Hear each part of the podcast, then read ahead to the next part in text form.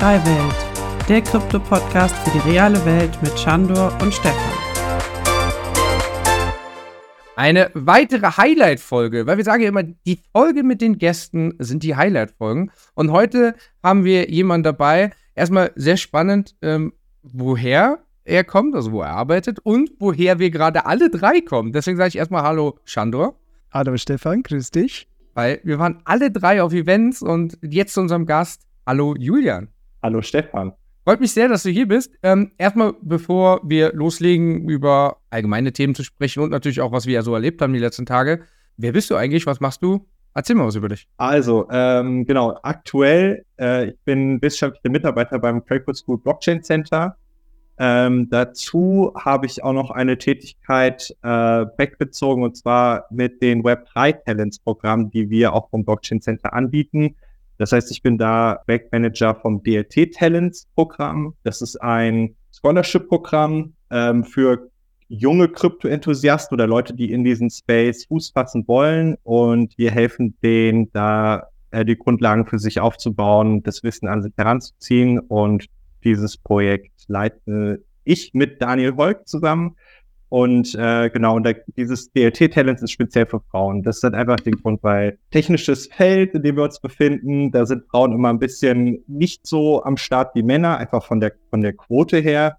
Und wir wollen das einfach ein bisschen unterstützen und vielleicht auch so ein bisschen so diese Technical Shyness, so nennen wir das, abzubauen und zu zeigen, dass das ja auf jeden Fall jeder kann und auch jeder können sollte. So, das ist das, was ich aktuell mache. Ähm, mein Werdegang ist prinzipiell, dass ich habe erst im Bachelor Philosophie studiert, danach bin ich, äh, habe ich einen Master gemacht, Master in Strategy. Das war auch so ein bisschen meine Brücke zwischen Philosophie und Businesswelt. Äh, in der Philosophie beschäftigt man sich auch tatsächlich schon recht viel mit Strategie ähm, und ich konnte das dann nochmal wirklich so ein bisschen Fokus in meinem Master dann abschließen. Und dann habe ich 2020 als Finanzberater angefangen zu arbeiten, habe dann schnell festgestellt, dass es gar nicht so genau meine Welt ist. Ähm, viele der Anlageprodukte heutzutage sind ja auch nicht die besten, geschweige denn, dass die Branche auch auf einem aufsteigenden Ast ist, sondern eher ganz im Gegenteil. Und dann hatte ich natürlich einige Kunden, die mich gefragt haben, ja, Julian, wie ist denn das jetzt so? Private Vorsorge, was kann man denn da so machen, außer den herkömmlichen Kram, der bei 8% Inflation nicht viel nützt. Ähm, und dann war das ein, ist ja auch Krypto. Und dann habe ich so auch ein bisschen den Grund gehabt, mich damit selber tiefgehender zu befassen. Ähm, hatte den Glück, dass ich in Sozialphilosophie, was ich studiert habe, schon viele Anhaltspunkte, zumindest im informell mit dem Thema hatte. Zwar nicht mit Blockchain prinzipiell, aber wir haben über Koordinationsprobleme gesprochen und so. Und dann, als ich mir das dann selber beigebracht habe, hat dann sozusagen das schnell Klick gemacht und dann habe ich es verstanden. Und dann habe ich angefangen, Freelance zu arbeiten in dem Bereich. Dann kam der Bärenmarkt, da habe ich einen Testjob gebraucht und seitdem bin ich der Blockchain Center. So. Ja, der Bärenmarkt, der kickt hart, das wissen wir alle. Deswegen, da was sicheres suchen, macht auf jeden Fall Sinn. Als Freelancer, wie ist das, wenn du in diesem Bereich unterwegs bist? War das dann eher als Beratung oder eher als, sage ich mal, Informationsquelle, wo du dein Wissen angeboten hast? Ähm, also ich habe dort tatsächlich operativ in einem Projekt gearbeitet, Freelance. Äh, es war ein DeFi-Projekt. Namen brauche ich jetzt nicht nennen, ist eigentlich auch mittlerweile recht unattraktiv, das Projekt. Auch dank dem Bärenmarkt. Ich habe dann dort äh, Marketing gearbeitet. Also äh, Marketing Operations, das war dann so das mein Ansatzpunkt, mit dem ich arbeiten konnte dort. Und dann habe ich das gemacht. So, so war das. Also ich war da mehr oder weniger fest integriert in dem Projekt. Die, die Zuhörerinnen und Zuhörer sehen das gerade nicht. Hier die FIMI hier oben über meinem Hauptfinanzberatung äh, im Bereich DeFi ist natürlich ein Thema. Normalerweise sagt man immer Financial Advice, äh, da muss man vorsichtig sein. Ich weiß nicht, warst du da wahrscheinlich, äh, hat dieses DeFi-Protokoll auch eine Lizenz oder wie funktioniert das, wenn man in Deutschland unterwegs ist oder im deutschsprachigen Raum? Also da braucht es ja eigentlich eine Bankenlizenz, oder? Guter Punkt. Das habe ich gerade gar nicht äh, mit inbegriffen. Äh, das war kein deutsches Projekt, sondern ein Projekt, was seit, also einmal auf den Seychellen. das ist immer so. Ja? Cayman Island und Seychelles ist das gleiche. Und das ist auch schon eine Red Flag, würde ich sagen, in der Regel. Äh, jetzt, nachdem ich was daraus gelernt habe. Oft, naja, ähm, genau, also es war ein, es ist, es ist ein Seychelles-Projekt gewesen, ähm, ich habe die in Malta kennengelernt, als ich auf meiner ersten Krypto-Konferenz war. Das war 2021 im November bei der AIB, BC in Malta. Da bin ich einfach hingefahren, um mal so ein bisschen zu gucken, was geht eigentlich so ab, was gibt's hier so. Und dann habe ich da mit ein paar Projekten gesprochen, ähm, habe halt danach einen Freelance-Job gesucht, habe dann halt den gefunden. Und so kam ich dann dazu. Ja. Isle of Man, Malta, Seychellen, Cayman Island, Zug, äh, Liechtenstein. Gut, das sind natürlich alles so Schlagwörter und äh, Steueroasen, sagt man ja gerne. Man muss aber ganz ehrlich sagen, die ganzen Hedgefondsmanager, die ganzen Hedgefonds, die sind ja von Haus aus in solchen, ähm, ja, auf, auf solchen Steueroasen sitzend. Deswegen per se zu sagen, wenn irgendwas in den Cayman Islands oder Seychellen ähm, firmiert ist, bedeutet das nicht gleich, dass es äh, unprofessionell sein muss, sage ich mal, weil die Großen machen das genauso. Stimmt schon. Ähm, ja. Nee, generell, ähm, wie du sagst, das sind solche Schlagwörter, alles gut. Ich finde gut, dass du mit der Frauenquote da was tun möchtest, weil gerade wir drei, die gerade vom äh, Krypto-Events kommen, die sagen halt, ja, Frauenquote ist auf jeden Fall ein wichtiges Thema, weil warum? Wir sehen jetzt die neuesten Auswertungen. In Europa passiert sehr viel im Bereich Blockchain-Jobs. Ähm, fast zwei Drittel aller Jobs im Blockchain-Bereich kommen komplett aus Europa. Das ist eine wahnsinnige Statistik, das muss man wirklich festhalten. Und wenn man dann guckt, dass halt sehr wenig Frauen dabei sind, finde ich gut, dass das gefördert wird. Ähm, ja, ich, ich es ist immer so dieses Ding bei technischen Sachen. Ähm, man fragt sich eigentlich, wieso das so ist. Also es muss ja so nicht sein. Und ja, ich glaube, es liegt auch einfach immer noch daran, dass es immer noch so gesellschaftlich auch vielleicht hin und wieder ein paar Vorteile gibt und Frauen dann vielleicht auch abgeschwächt sind, vielleicht bei technischen Sachen so manchmal was gar nichts mit der Kompetenz oder in irgendeiner Art und Weise was zu tun hat, sondern einfach nur darum geht, glaube ich, dass man vielleicht einfach so ein bisschen so eine, ja, wie gesagt, Technical Chinese hat. Man kann ja auch viel falsch machen bei Blockchain. Zum Beispiel, wenn man was an eine falsche Adresse schickt. Ich glaube, das ist jedem am Anfang mal passiert und ja, ja. oder ein falsches Netzwerk ausgewählt. Ge genau. Standard, leider. Aber so muss jeder immer, deswegen immer gerade am Anfang kleine Beträge zum Testen schicken, ob das wirklich funktioniert und dann irgendwann hat man es drin, wie das funktioniert. Genau, das ist echt der Klassiker, falsches Protokoll geschickt oder so. Aber das ist ja auch wieder, jetzt könnte man fast schon wieder philosophisch werden, das ist ja auch ein Aspekt von Web 3, die Autonomie sozusagen und die Sovereignty und dazu gehört halt auch, dass man als freier Mensch auch mal hin und wieder einen Fehler begeht und dann aber, wenn man schlau ist, auch daraus lernt. Und ich glaube, darauf basiert das alles und da wir ja jetzt noch ziemlich frisch in dieser neuen Welt sind sozusagen, gibt es auch noch einige Fehler zu tun. Und die ersten Leute machen dann auch die ersten Fehler. Ja, so Pioniere sozusagen Mhm. der Web Ja. 3-Welt. Aber wie gerade gesagt, ich glaube, ich glaube wirklich, dass es jetzt ein bisschen professioneller wird. Wir reden von BlackRock, wir reden von JP Morgan, wir reden von äh, Mika, was dann jetzt kommen wird. Und äh, Stefan, du hast ja gesagt, drei Viertel aller Jobs kommen aus Europa. Was sind da die Zahlen? Zwei Drittel aller Industriearbeitsplätze im Blockchain-Bereich kommen komplett aus Europa. Höchste Anzahl von Bitcoin und Ethereum Nodes in Europa bzw. Minern. Größte absolute Zahl und relativer Anteil an On-Chain-Aktivitäten aus Europa.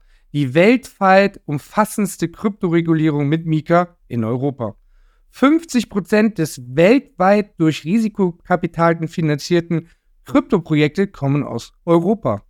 Also wir sehen, hier passiert was wahnsinnig Großes. Das sind die neuesten Zahlen, sind jetzt innerhalb der letzten Woche alle so präsentiert worden. Schön zusammenfasst von Patrick Hansen. Grüße gehen raus von Circle. Das sind absolute krasse Zahlen, das muss man einfach festhalten. Und da sehen wir einfach, dass das voranschreitet. Und Mika war ein Schritt. Deswegen, wir werden es in weiteren Folgen, werden, ich glaube, es wird ein Thema sein, das wird uns noch lange ziehen. Keiner versteht, warum die USA das nicht einfach übernimmt. Aber schauen wir mal, was da passiert. Auf jeden Fall mit Mika passiert sehr viel. Wir haben es ja auch gesagt, Liechtenstein, Schweiz, schon mal zwei europäische, auch wenn vielleicht die Schweiz nicht zur EU zählt. Aber haben wir auf jeden Fall schon mal zwei Länder, wo viel draus wachsen kann. Und durch Mika, durch die Meldepflichten, was alles auf uns zukommt, sehen wir, dass verdammt viel jetzt auch aus Deutschland kommen wird. Da haben wir in den nächsten Folgen noch so viele Leute, gerade auch in den letzten Folgen Particular, auch mit Ice Cream Swap, was alles aus Deutschland kommt. Und ich kann euch versprechen, hier kommen noch sehr, sehr viele Aufnahmen. Ich weiß ja, wo unsere Gästeliste ist. Und deswegen Wahnsinn, was hier gerade passiert. Und das finde ich auch super, was da in Frankfurt passiert. Ähm, Frankfurt Business School for Blockchains oder äh, Frankfurt School of Finance und wie das alles heißt. Ich, mit den Namen, ihr wisst, da kann man schon mal gern durcheinander kommen. Ihr grinst schon, ich habe es ja falsch gesagt. FSBC.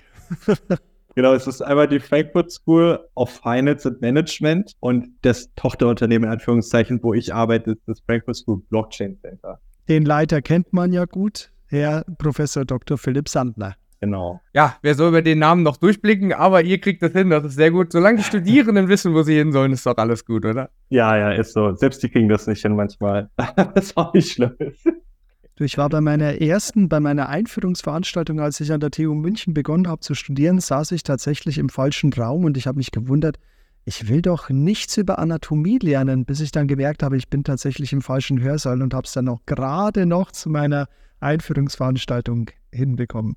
Aber äh, Julian, ich wollte noch mal auf die Damen zurückkommen und vor allem auf das Talents-Programm. Und ja. zwar, du hast ja gesagt, du leitest das DLT-Talents-Programm. Das ist jetzt speziell für Frauen, aber es gibt ja noch mehrere Programme, was ihr aufgesetzt habt. Unter anderem Particular haben wir ja bei uns gehabt, den Tim Reinsdorf. Die haben ja jetzt wahrscheinlich mit euch zusammen und mit ein paar anderen das Refi Talents, also Regenerative Finance aufgesetzt und da gibt es ja noch Bitcoin äh, Finance. Da hat sich übrigens einer von meinen Studierenden beworben. Also der muss da unbedingt rein, der soll nämlich äh, tätig werden.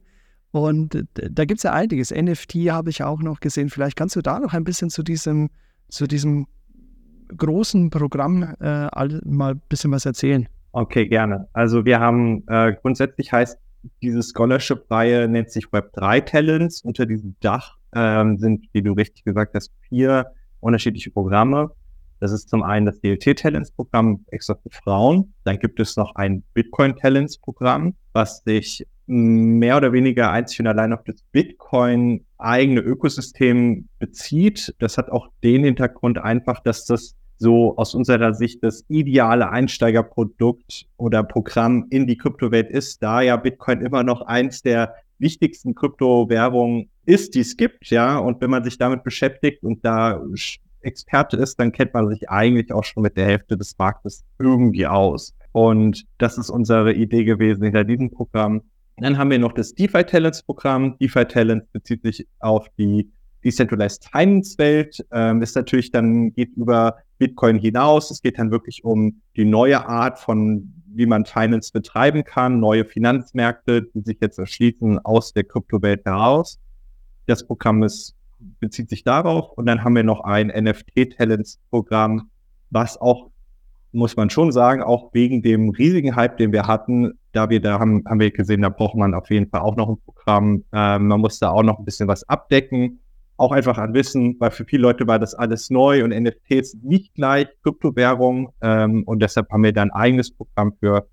Genau, das sind jetzt diese vier und jetzt kommt dann auch bald ein fünftes Programm und das ist das Regenerative Finance äh, Programm.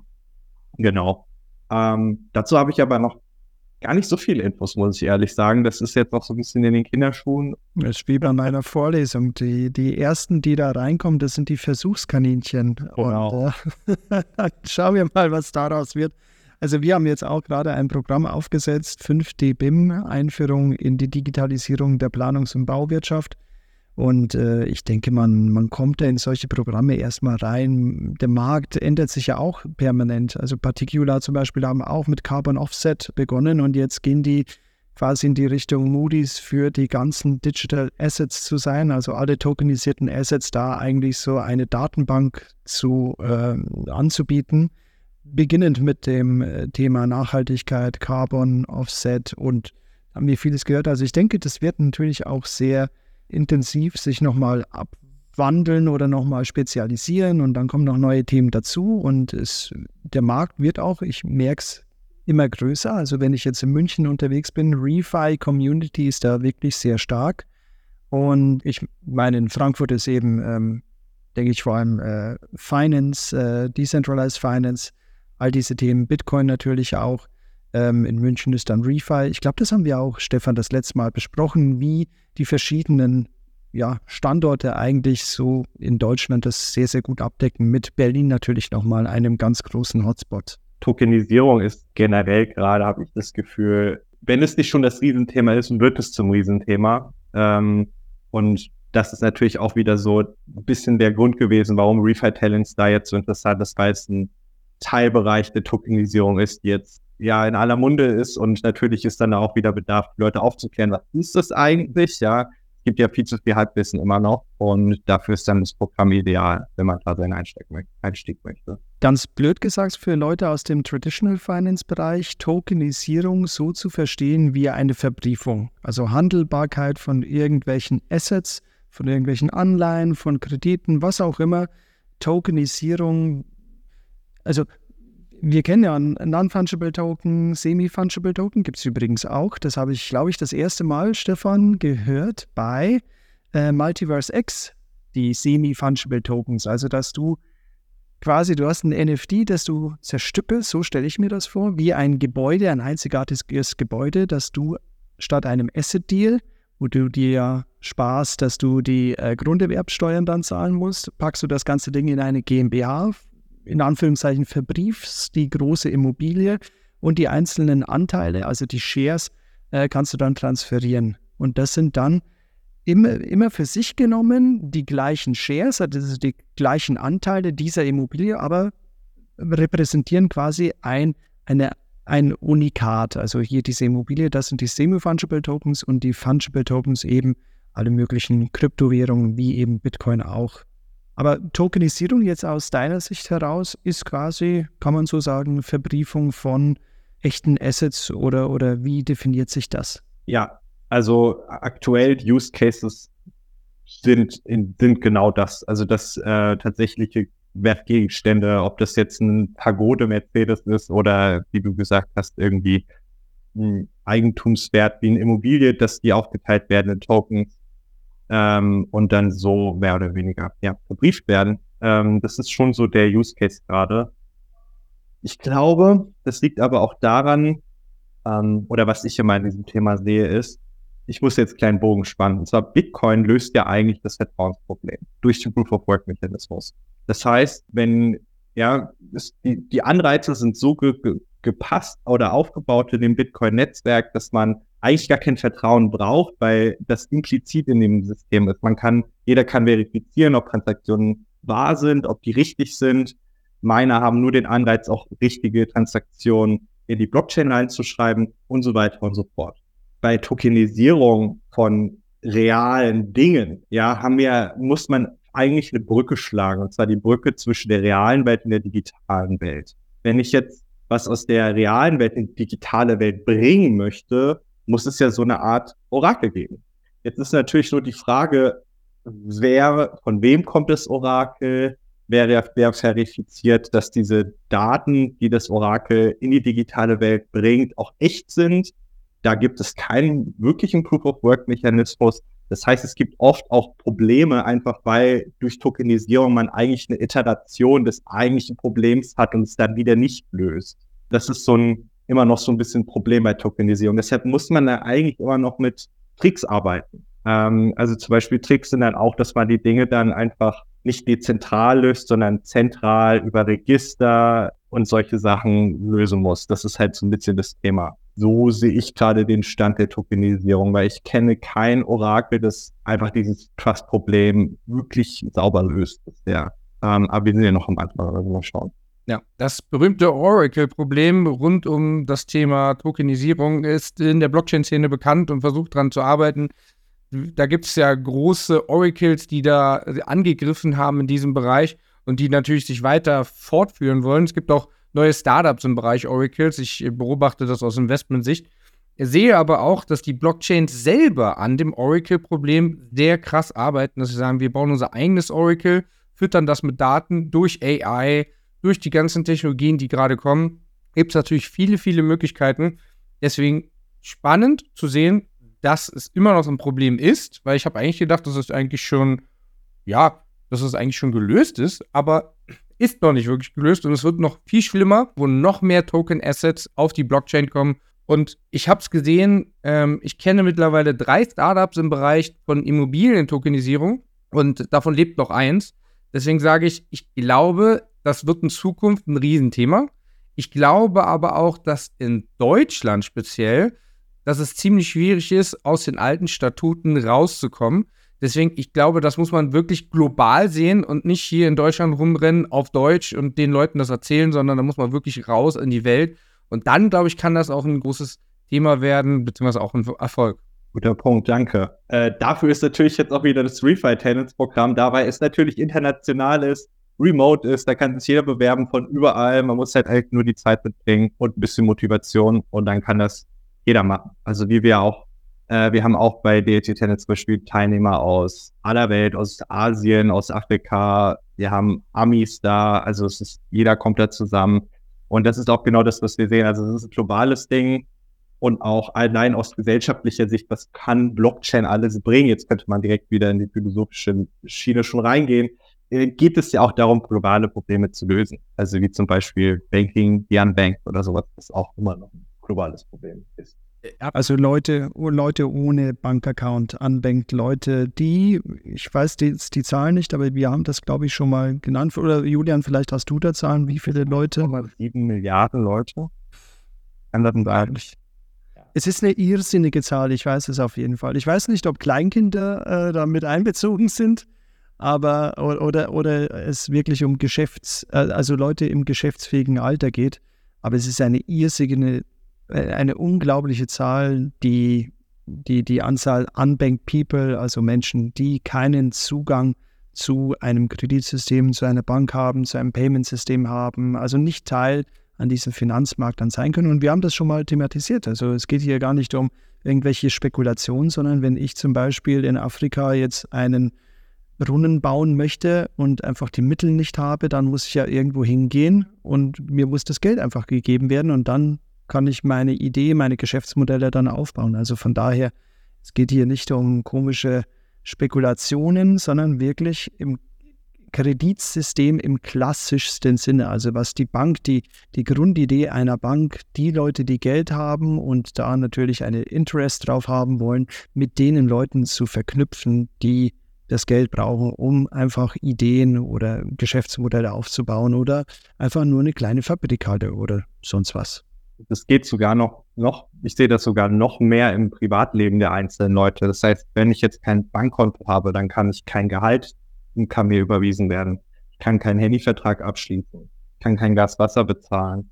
All diese Sachen kommen ja noch hinzu. Ähm, das heißt, das ist dann nicht nur so entrepreneurial, sondern auch wirklich, ich kann nicht mein, meine Basic Needs eigentlich hinterherkommen, weil diese Leute wirklich komplett aus jeglichen Leben ausgeschlossen werden. Und deshalb ist es auch so, finde ich auch diesen Punkt generell, was Web3 ja bringt, ist ja Financial Freedom, ja. Unterstützt es den, dass sich Leute Financial Freedom nehmen können, unterstützt es natürlich. Und das ist halt super wichtig irgendwie, dass man das auch nicht vergisst, dass wenn jemand seinen keinen Bankaccount hat, kann er eigentlich nichts machen. Und das ist wirklich bezüglich auf Freiheiten diese Einschnitt in das individuelle private Leben von Leuten auch.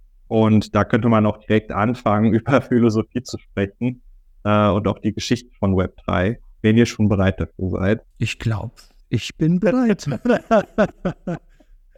Stefan ja. lächelt und nickt. Also, ähm, ja, also ich meine, es ist ja, es ist ja schon so ein Aspekt diese Sache, ja, auch Sovereignty und so weiter. Ähm, ich kaufe mit meinem Geld, was ich mir selber verdient habe, was ich will, ja, das ist, das heißt auch, es ist auch eine Zensurresistenz drin und so weiter. Und ich sehe wirklich Web3 als so, ja, Plattform, damit man, also für die Freiheit, ja, dass Leute sich mehr oder weniger teilweise auch ihre Rechte nehmen können. Weil das Problem ist auch immer philosophisch gesehen oder sozialphilosophisch, wenn jemanden Rechte gegeben werden, dann können die auch wieder weggenommen werden. Wenn ich aber die Macht habe durch Technologie oder sonstige strukturelle Dinge vielleicht, ähm, dass ich mein eigenes Recht schützen kann, äh, ist das viel, viel, viel mehr wert und gibt dann auch eigentlich erst diese Autonomie.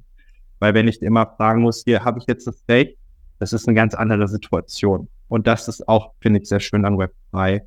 Einfach dieses Peer-to-Peer-Network, ja, das ist ja auch das, was im Bitcoin White Paper stand. Genau diese Dinge sind da ja auch benannt, dass es eigentlich einfach mal erstmal darum geht, okay, ich kann ähm, ja, ich, ich kaufe jetzt privat beim Stefan, weil der so schöne Tomaten im Garten angepflanzt hat, einen Sack Tomaten und dann gebe ich dir, ohne dass ich zur Bank rennen muss, ohne dass ich irgendwie Geld abheben muss, kann ich einfach mit meiner Wallet zu dir kommen, scanne den QR-Code ab, beweist dir was und dann ist die Sache gegessen. Ähm, und das ist ja eigentlich so dieses, dieser Aspekt von Bitcoin auch, wo den Satoshi, glaube ich, auch in, da in seinem Kopf hatte, als er das White Paper veröffentlicht hatte 2008.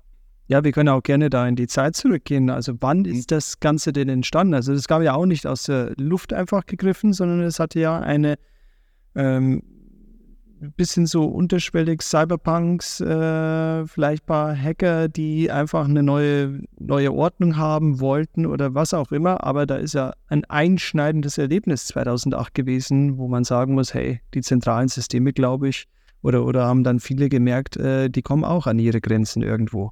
Ja. Ähm, ich habe, soweit ich das weiß, also man forscht ja an, auch an digitalem Geld. Digital Cash ist ja auch schon ein Begriff, der ist ja ich glaube, die sind schon in den 80er Jahren aufgekommen. Und diese eigentlichen Cypherpunks-Bewegungen, ähm, ich glaube, gibt es seit den 90ern. Also das sind dann auch so Leute wie Timothy C. May zum Beispiel oder sowas oder Eric Hughes, die dann auch schon so dieses Cypherpunk-Manifesto geschrieben haben und so weiter. Und genau über diese Themen sprechen, über die wir jetzt 20, 30 Jahre später sprechen, äh, schon benannt haben und äh, wo Bitcoin sozusagen die Technologien sein sollte, die diese Probleme löst. Du kannst gerne ein bisschen reingehen in die Themen, genau. wenn du die also, parat hast. Zum Beispiel Timothy C. May hat äh, ein Cypherpunk, das war das, glaube ich, Cypherpunk-Manifesto geschrieben und da spricht er auch zum Beispiel darüber, über, dass man eigentlich so eine Form von digitalem Cash benötigt, einfach aus Privatsphäre-Themen, ähm, ähm, weil es natürlich so ist, dass ähm, Staaten, ja, ich meine, Finanzflüsse können kontrolliert werden, die können monitort werden und so weiter. Und dann ist natürlich ein unabhängiges System wie zum Beispiel Bitcoin da eher sehr heilsam für. Ähm, da hat, hat er schon darüber gesprochen, ähm, auch dass Privatsphäre wichtig ist, dass man das im Internet verschlüsseln kann, IP-Adressen können getrackt werden. Ähm, das kann dann auch für oder gegen einen verwendet werden. Ich will das jetzt gar nicht groß bewerten oder so. Es sind einfach nur alles Dinge, die können gemacht werden. Und es ist auch ganz normal, dass dann Leute auch, um sich einfach seine Privatsphäre zu schützen, äh, bestimmte Dinge tun, auch technologische Sachen entwerfen, um dann halt was in der Hand zu haben dagegen. Ähm, genau. Jetzt, wenn man jetzt weiterdenkt, 2008, wir hatten die Finanzkrise, also es ist schon fast verrückt, dass äh, die wie darauf gewartet haben, jetzt kommt die Finanzkrise und dann veröffentlichen wir das Paper äh, das von Bitcoin. Ähm, und ähm, die haben dann ja, es gab dann ja auch vorher diese E-Mail-Verläufe mit dem Newsletter von Satoshi, da hat er dann mit so einem bestimmten kleinen Kreis geschrieben, die haben über die Dinge diskutiert und so hat er das dann auch peer-reviewen lassen, dieses Bitcoin-Protokoll, ähm, so wie wir das heute kennen. Und ähm, was es dann zusätzlich noch gibt, ist so zwei Narrative. Ähm, zum einen gibt es das Solarpunk und das Lunarpunk-Narrativ. Also sind sozusagen aus der Cypherpunk-Welt der 90er entstanden. Das Lunarpunk-Narrativ bezieht sich eigentlich auf die Transparenz von Bitcoin. Bitcoin hat eine Sache sehr schön gelöst, und zwar ähm, Bitcoin ist transparent und das hat sehr viele Vorteile. Da gibt es ein sozialphilosophisches Beispiel, ähm, das ist, wird auch schon seit, wahrscheinlich schon seit Jahrhunderten besprochen, und zwar ähm, das Trittbrettfahrerproblem. Wenn wir jetzt wir drei, ja, oder wir zu viert oder sowas mit auf dem Boot fahren. Stellt euch das einfach mal vor, ja. Und jeder muss rudern. Wenn jetzt Stefan aufhört zu rudern, dann sehe ich das. Ja, und dann weiß ich, oh, Stefan rudert nicht, der spart jetzt seine Energie, ich muss jetzt doppelt so viel rudern, da habe ich keinen Bock drauf, weil wir gehen dann eh nur im Kreis und so höre ich auch auf zu rudern. Weil Stefan aber weiß, wenn er aufhört, wenn er aufhört zu rudern, höre ich auch auf zu rudern, hört er gar nicht erst auf zu rudern. Und wir beide rudern immer weiter, bis wir unser Ziel erreichen. Das ist ein sogenanntes Koordinationsproblem, was durch die, durch Transparenz einfach dadurch, dass man nebeneinander auf dem Ruderboot sitzt, super leicht lösbar ist. Wenn man jetzt aber zum Beispiel auf einem, auf so einer riesigen Galeere ist mit 500 Ruderern, dann sehe ich ja rein vor mir schon gar nicht mehr, was da passiert könnte ja auch sein, dass es da Leute gibt, die es irgendwie schaffen, ja, unter dem Radar zu sein und die rudern einfach nicht mit. Und dann hat man schon direkt wieder ein Problem. Das heißt, man bräuchte dann entweder eine zentrale Institution, sowas wie so ein Typen, der zwischen den Reihen entlangläuft und dann guckt, ob alle rudern und wenn du nicht ruderst, haut er dich mit der Peitsche oder er schreibt sich das auf äh, mit einem Zeugen und sagt dann nach der Fahrt, ey, du hast nicht gudert, du kriegst keinen Lohn oder solche Sachen könnte man sich überlegen. Und das ist dann auch schon wieder der Proof of Work Mechanismus. Ja, alle, das, das Ziel ist von Bitcoin, alles geht in die gleiche Richtung, alle rudern zusammen. Ähm, wenn einer Scheiße baut, kriegt er keine Bezahlung, weil es jeder überprüfen kann. Das ist diese Trans Transparenz. Und das ist eigentlich super schön an diesem ganzen Thema, weil das die Koordinationsprobleme aus der Vergangenheit einfach super löst und man es so zum ersten Mal geschafft hat, wirklich Temperproof digitales Cash in die Welt zu bringen. Aber diese Transparenz hat auch Nachteile. Das heißt, von außen jemand, der vielleicht auch das System gar nicht so schön findet oder so, kann trotzdem alles mitbeobachten und dann von außen auch irgendwie das System vielleicht beeinflussen. Und daraus ist dann dieses Lunapunk-Narrativ entstanden, dass man einfach sagt, okay, es ist alles super schön, ja, man muss sich das vorstellen, wir haben wie so ein Level Playing Field, die Sonne scheint, ja, jeder kann alles sehen, jeder weiß, was der andere macht, aber irgendwie geht Privatsphäre verloren aus unterschiedlichen Gründen und es hat unterschiedliche Risikofaktoren auch. Also braucht man eigentlich auch irgendwie was, um sich zu schützen. Und daraus ist dieses Lunapunk Narrativ entstanden. Und das ist dann wirklich diese neue Form von Kryptographie, also das Verschlüsseln von Nachrichten, das verdeckte vielleicht auch Versenden von Transaktionen ähm, und solche Dinge. Einfach weil mittlerweile man festgestellt hat, okay, hm, die Gefahr aus dieser Transparenz ist doch schon recht groß und man braucht irgendwas, um sich dem ja dagegen zu stellen. Und das sind so diese beiden Narrative, die jetzt so ein bisschen in der Kryptowelt so nebeneinander existieren. Und man merkt natürlich immer noch, dass dieses Solarpunk-Narrativ immer noch recht stark ist. Ja, das zu sagen. Ähm, das ist übrigens das Thema der Privatsphäre auch extrem, extrem verankert in unserem Rechtswesen. Ich lese mal was vor. Das Recht auf Privatsphäre und auf ein Privatleben ist in der Allgemeinen Erklärung der Menschenrechte Artikel 12 der Europäischen Menschenrechtskonvention Artikel 8 und der Europäischen Charta der Grundrechte Artikel 7 verankert. Und hier übrigens auch in Deutschland. In Deutschland wird die Privatsphäre im Grundrecht durch das Persönlichkeitsrecht und auch durch die Bestimmung zur Unverletzlichkeit der Wohnung und zum Post- und Fernmeldegeheimnis geschützt. Und da gibt es noch ganz, ganz viele andere Sachen. Also ich wollte nur mal daran erinnern, weil wir dann immer sagen, was habe ich denn zu verbergen? Ähm, es gibt einen Grund, warum so viele Institutionen diese, dieses Grundrecht wahren. Und da, da rede ich jetzt von der EU, da rede ich jetzt von Deutschland. Und wenn wir jetzt aber auch merken, die, diesen Ruck in andere Systeme, wenn ich, also die Diskussion ist ja auch da. Also China funktioniert scheinbar ziemlich gut, was das Thema Wirtschaftswachstum anbelangt, was das Thema des globalen Schwergewichts anbelangt, so dass demokratische Systeme so langsam überlegen, ob nicht autoritäre Systeme da vielleicht sogar einen Vorteil haben. Also ich meine, da können wir, das ist ja alles menschgemacht. Also die Systeme, die wir haben, ist alles menschgemacht. Da gibt es gewiss was zu diskutieren, einiges zu diskutieren, wie wir als Gesellschaft und sozial miteinander zusammenleben wollen. Aber ähm, ich finde diese Werte, was ich jetzt gerade hier aufgelesen habe, schon sehr, sehr, sehr wichtig. Und ich bin froh, dass es das gibt. Und das Thema, dass es Bargeld per se gibt, ist für mich ein ganz, ganz reizvolles äh, Instrument. Es wird von der Zentralbank ausgegeben, aber ansonsten ähm, seid ihr frei, darüber zu verfügen und eure Anonymität zu wahren. Danke für den Punkt. Das finde ich sehr wichtig. Einfach, dass Bargeld schon so das perfekte Peer-to-Peer-Zahlungsmittel eigentlich ist, ja, und dass es jetzt eigentlich an der Frage ist, okay, wie kriegt man das digital genauso hin, also mit den gleichen Attributen, ja, dass ich keine Mittelsmänner brauche, dass ich einfach mich mit jemandem treffen kann oder nur die Adresse brauche, Werte übermitteln kann ähm, und keiner davon Bescheid weiß. Und es gibt auch ein, auch wieder aus der Sozialphilosophie da so zwei Konzepte von Freiheit. Also es gibt einmal das Konzept der positiven und einmal das Konzept der negativen Freiheit. Positive Freiheit heißt so viel wie, okay, ich muss irgendwie ein Beispiel mir überlegen. Ähm, ich wohne in Am ich wohne in Alaska, ja, bin chronisch krank, brauche eigentlich aber immer einen Arzt in der Nähe. Positive Freiheit wäre jetzt so, würde jetzt sowas in der Situation sagen wie, hm, der arme Julian, der wohnt in Alaska, hat eine chronische Krankheit. Der nächste Arzt ist halt blöderweise in Los Angeles. Wer zahlt jetzt den Flug?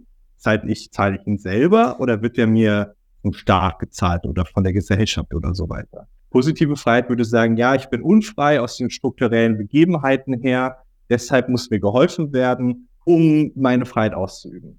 Negative Freiheit würde in dem Fall so viel sagen wie, hm, erstmal, Julian wird von keinerlei Person dadurch eingeschränkt, nicht leicht einfach neben den Arzt zu ziehen und dann müsste man den Flug gar nicht erst zahlen und es ist nicht auf seine eigene Verantwortung zu gucken. Selbst blöderweise hat er jetzt eine Krankheit oder so, okay. Aber muss er dann nicht auch zusehen, dass er dein Leben so strukturiert, dass er dem auch entgegenkommt und nicht andere Leute damit belastet?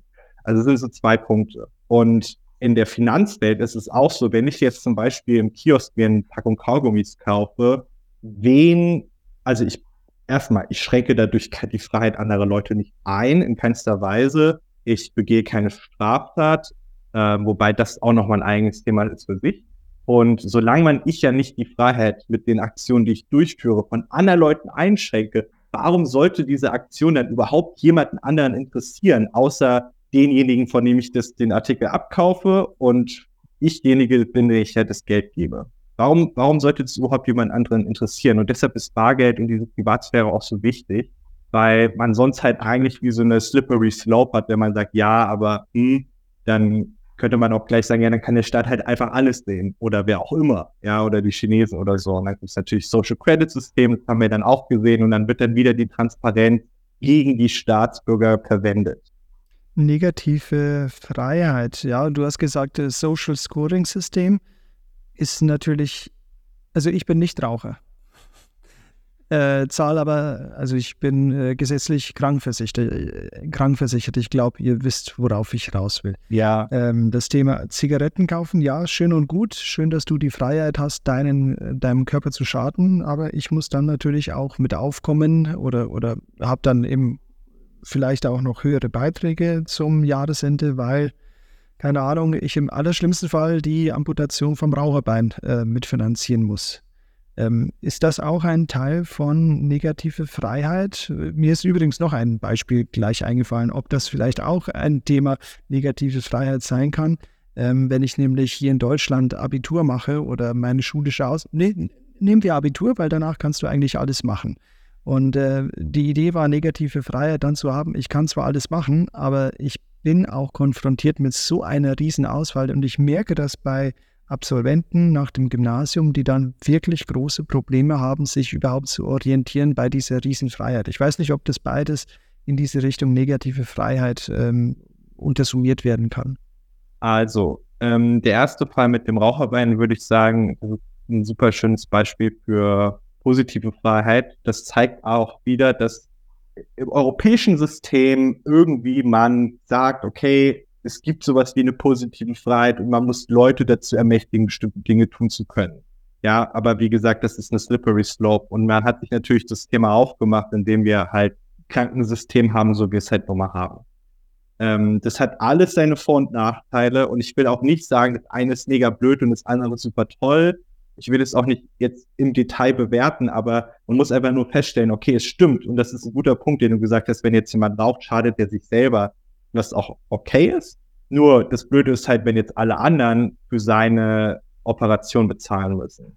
Obwohl die damit nichts zu tun haben. Ich kann ja nichts dafür, wenn jemand raucht und dann das Bein verliert. Als in deinem Beispiel. Und das ist dann, könnte, da würde man dann sagen, ja, das ist positive Freiheit, widerspricht also der negativen Freiheit, weil dadurch beeinträchtigt werde, dass jemand anderes was Dummes macht im Endeffekt. Ähm, und das ist dann auf jeden Fall ein Widerspruch auch in dem zwischen diesen Freiheitskonzepten in dem Fall. Und mit dem Abitur, da könnte man einfach sagen, okay, ähm, eigentlich ist es ja immer gut, möglichst viele Optionen frei zu haben. Also das heißt, das Maximieren von Chancen und Optionen ist eigentlich immer was Positives. Also würde man sagen, okay, das ist einfach ein First World Problem, dass derjenige nicht weiß, was er machen soll mit seinem Leben. Ähm, dann ist es halt seine Aufgabe, das herauszufinden. Und ich muss auch sagen, ich wusste auch nicht so genau nach dem Abitur, was ich machen soll. Und das hat sich ja dann irgendwann ergeben. Also man mhm. könnte auch sagen, ja, es war früher einfacher. Wenn mein Vater Metzger war, dann wurde ich das auch oder was weiß ich, ja. Ähm, aber dann durch hat man halt keine Freiheit. Also es ist auch so ein bisschen vielleicht auch Geschmackssache, also, ähm, was die Leute mhm. wollen und brauchen.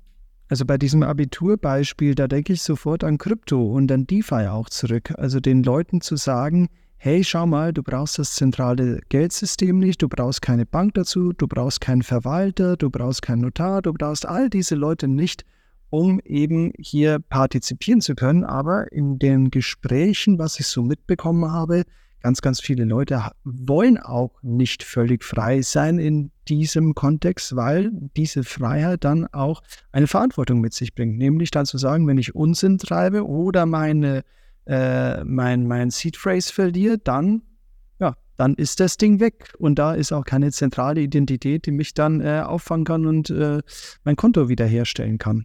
Ja. Man könnte das ja wie so ein Geschmackssachen-Spektrum sehen. Ja, also es gibt Leute, die wollen halt vielleicht mehr Autonomie haben als andere. Ja, und das ist auch genauso wie wenn ich meine, wie verwahre ich meine, meinen Bitcoin zum Beispiel, ja. Mache ich das mit einer Cold Wallet, äh, Paper Wallet, wie auch immer, oder gebe ich, lasse ich das auf der Exchange liegen? Das ist wirklich so das polare Gegenteil.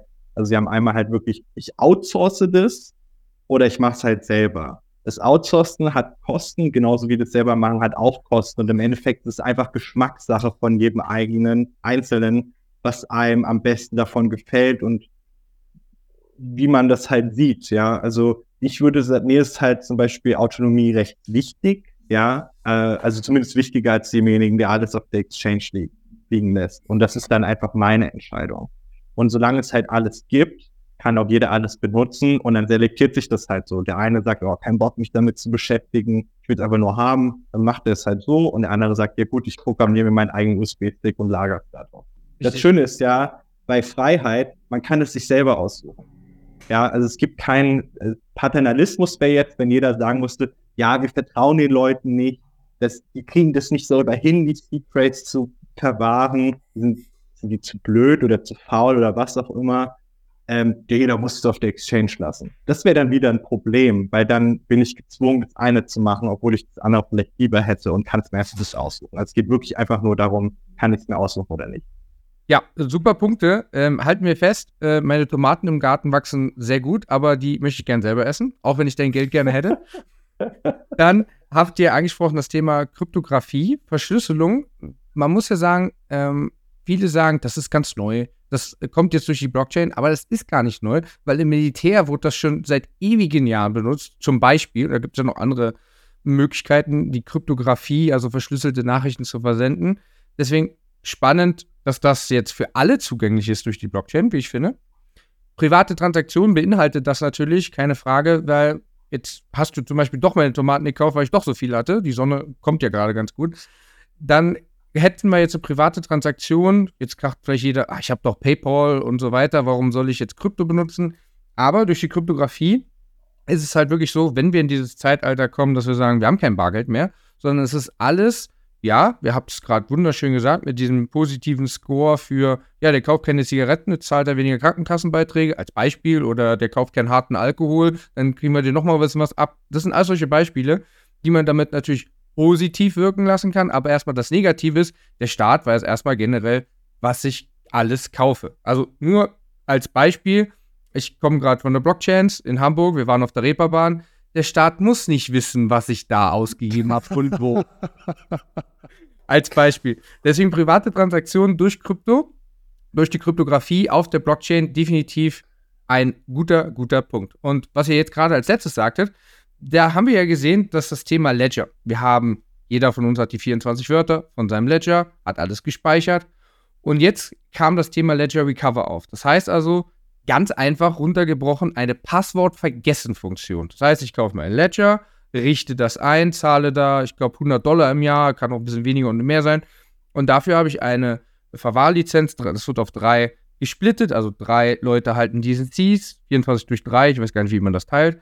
Ähm, und dann kriegt jeder da so einen Split von diesen Wörtern. Und dann habe ich die Möglichkeit, einfach auf, ich sag mal ernst, einfach Passwort vergessen zu klicken. Und das ist genau das, was du super gerade erklärt hast. Und im ersten Moment haben wir alle im Kryptobereich gesagt, nein, das darf nicht sein, das wollen wir nicht. Aber das ist einfach die Option, wie du es gesagt hast mit den Geschmäckern. Der eine sagt, ich möchte die Option haben, weil ich schon mal meine Passwörter vergesse, weil ich sie mir nicht aufschreibe, weil ich sie mir nicht speichere, warum auch immer. Und der andere sagt, nee, nee, ich krieg das selber hin, ich schaffe das, ich bin smart oder lange noch im Bereich unterwegs. Ich will das gar nicht. deswegen war natürlich ein Riesenskandal um dieses ganze Thema, aber ich glaube, für die breite Masse Und wir wissen alle, ich glaube, jeder von uns hat mindestens einmal, wenn nicht sogar zehnmal im Leben auf Passwort vergessen gedrückt, oder? Seien wir ehrlich, muss man mal so sagen. Deswegen, es ist interessant, in welche Richtung das geht, aber ich glaube, Massenadoption generell durch diese ganzen Themen, jetzt bei dem, was ich mir aufgeschrieben habe, vielleicht nicht die Tomaten, aber durch die Kryptographie, private Transaktionen und zum Beispiel diese Ver Passwort-Vergessen-Option, also die Selbstverwahrung abzugeben. Ich glaube, dadurch kann auch dieser ganze Bereich Blockchain und Kryptowährungen massiv auch an Vertrauen wieder gewinnen, was ja eigentlich so in den letzten Jahren auch wieder weg, aber da wissen wir alle, spielen natürlich unsere Medien auch eine Rolle dabei. Stefan, 8. 24 durch 3, 8. Ja, okay. Da war ein Moment, wo ich geredet habe, der Hänger. Und übrigens bezüglich äh, Reeperbahn, Stefan hat eine Frau und zwei wunderschöne Kinder. Also ich glaube, du hast da gar nicht so viel zu verbergen. Aber du hast recht. Man muss ja nicht wissen, wie viel Bier du getrunken hast. Also warum sollte das eine zentrale Institution wissen. Also das war das Thema auch äh, CBDC. Ähm, ob die Zentralbank, und da sind wir da schon ganz nah an so großen zentralen Institutionen, also ich weiß nicht, darüber können wir natürlich hier ganz, ganz lange philosophieren, ob jetzt ähm, Rauchen so böse, also Rauchen ist böse, ähm, lecker Rum ist böse oder harter Alkohol ist böse, aber dann ist auch irgendwann die, ähm, die Schwarzwälder Kirschtorte ist dann irgendwann auch böse und vielleicht ist dann irgendwann auch mal Kaffee böse, weil du dann Herzrassen bekommst. Also was ist böse, was ist gut? Also irgendjemand zentral muss ja dann darüber entscheiden und da wird es dann schon ganz, ganz gefährlich, glaube ich. Da muss ein Zentralregister her, ganz ehrlich, weil unterm Strich der Mann, der im Metallfirma arbeitet oder in einem Steinwerk oder im Kohlewerk, der atmet auch Zeugs ein, obwohl er nie raucht, obwohl er nie harten Alkohol trinkt. Das ist halt so ein schwieriges Thema, aber ich glaube, dass es ein Thema in den Jahren durch CBDCs definitiv wird. Deswegen, wir, was wir jetzt im Kleinen ansprechen, wird irgendwann gefordert werden, die Gesellschaft wird das irgendwie kommen und solche Sachen, wie ich jetzt gesagt habe, mit dem Kohlewerk und so weiter, da denkt gerade keiner dran. Sondern erstmal, warum soll ich denn alles zahlen, weil ich rauche nicht, trinke keinen harten Alkohol, so erstmal diese zwei großen Punkte, diese Grundsätze. Ähm, aber ich glaube, das wird auf jeden Fall noch ein Riesenthema werden, wenn CBDCs da sind und wir alles auslesen können. Und nein, das war bezogen auf, das muss ja nicht jeder wissen, dass die Kneipe direkt neben so einer gewissen Straße war oder sowas. Das weiß ich damit. Mir ist gerade noch ein schöner Gedanke aufgekommen bezüglich der Typ, der in der Kohlemine arbeitet oder so. Die Frage ist ja auch, okay, stimmt, ja, der, der atmet den Staub ein, der kriegt Lungenprobleme, der muss dann vielleicht früher in die Rente, ja, muss dann gepflegt werden. Sind alles Kosten, die entstehen. Die Frage ist ja jetzt einfach gesellschaftlich, ne, wer zahlt das? Ja, zahlt er das selber, weil er der Depp ist und so einen Job hat? Oder zahlt es der Arbeitgeber? Weil er nun mal schließlich die Leute in diesen Risikobereichen arbeiten lässt. Also müsste man eigentlich sagen, der Nächste, der am Risiko sitzt, kommt auch dafür auf. Ähm, das heißt, warum gibt es keine Krankenversicherung, die von solchen Arbeitgebern bezahlt wird für diese Leute, die da arbeiten? könnte man auch sehen als Kompensation. Ja, wenn man sich schon da so reinhängt, dann sollte man auch was für kriegen. Ja, aber wir brauchen die Kohle. Dann sagt der Staat nämlich, bitte, liebe, äh, liebes Bergbauunternehmen, macht da unbedingt weiter, weil wir brauchen diese Kohle. Oder wir brauchen dieses Erdöl. Also hm, das, das ist natürlich immer so, oder, oder ich habe auch noch an was gedacht. Und zwar, wenn ich jetzt eine junge Familie habe und ich möchte aufs Land rausziehen und ich möchte ein Einfamilienhaus irgendwo hinstellen und dann habe ich Flächenversiegelung. Wir haben ja die Diskussion, wann war das letztes Jahr oder vorletztes Jahr von den Grünen gehabt, die am liebsten die Einfamilienhäuser verbieten wollen würden, weil das so ein Flächenfraß ist, weil das Versiegelung ist, weil das der Natur schadet. Andererseits äh, habe ich jetzt das Thema, meine Kinder wachsen gesund auf, werden später weniger krank, weil die nicht im, äh, in der Innenstadt aufwachsen und unter Smog. Also das sind so viele, so unglaublich viele Facetten, wie wir als Gesellschaft da zusammen agieren. Ich glaube, wir sollten mal eine Welt-DAO aufrufen, also eine Decentralized Autonomous Organization, die dann eben demokratisch entscheidet, was gut und was böse ist ich glaube ganz ehrlich, wir, äh, Stefan, du hast es ja angesprochen, wahrscheinlich kommt es auch noch, wenn, ähm, wenn Sam Altman auf einmal seine Vision von WorldCoin wahr werden lässt und mit Iris und mit allem, was dazugehört, auf einmal ein riesen Instrument da ist, was die Menschen, also Julian nickt schon, da können wir gerne zu dem Thema WorldCon einsteigen. ChatGPT, mein Gott, was hier mit der künstlichen Intelligenz alles möglich ist. Natürlich betrifft es auch Arbeitsplätze, aber jetzt eigentlich der nächste Clou mit dem Thema WorldCoin. Was gibt es da so zu berichten? Ich sage nur ein Wort. 1984. Diese Technik, was die ermöglicht und was für eine Tür das einfach öffnet, ist schon immens. Und das ist ja auch wieder genau die Frage, ähm, es hat schöne Vorteile, aber auch viele negative Aspekte.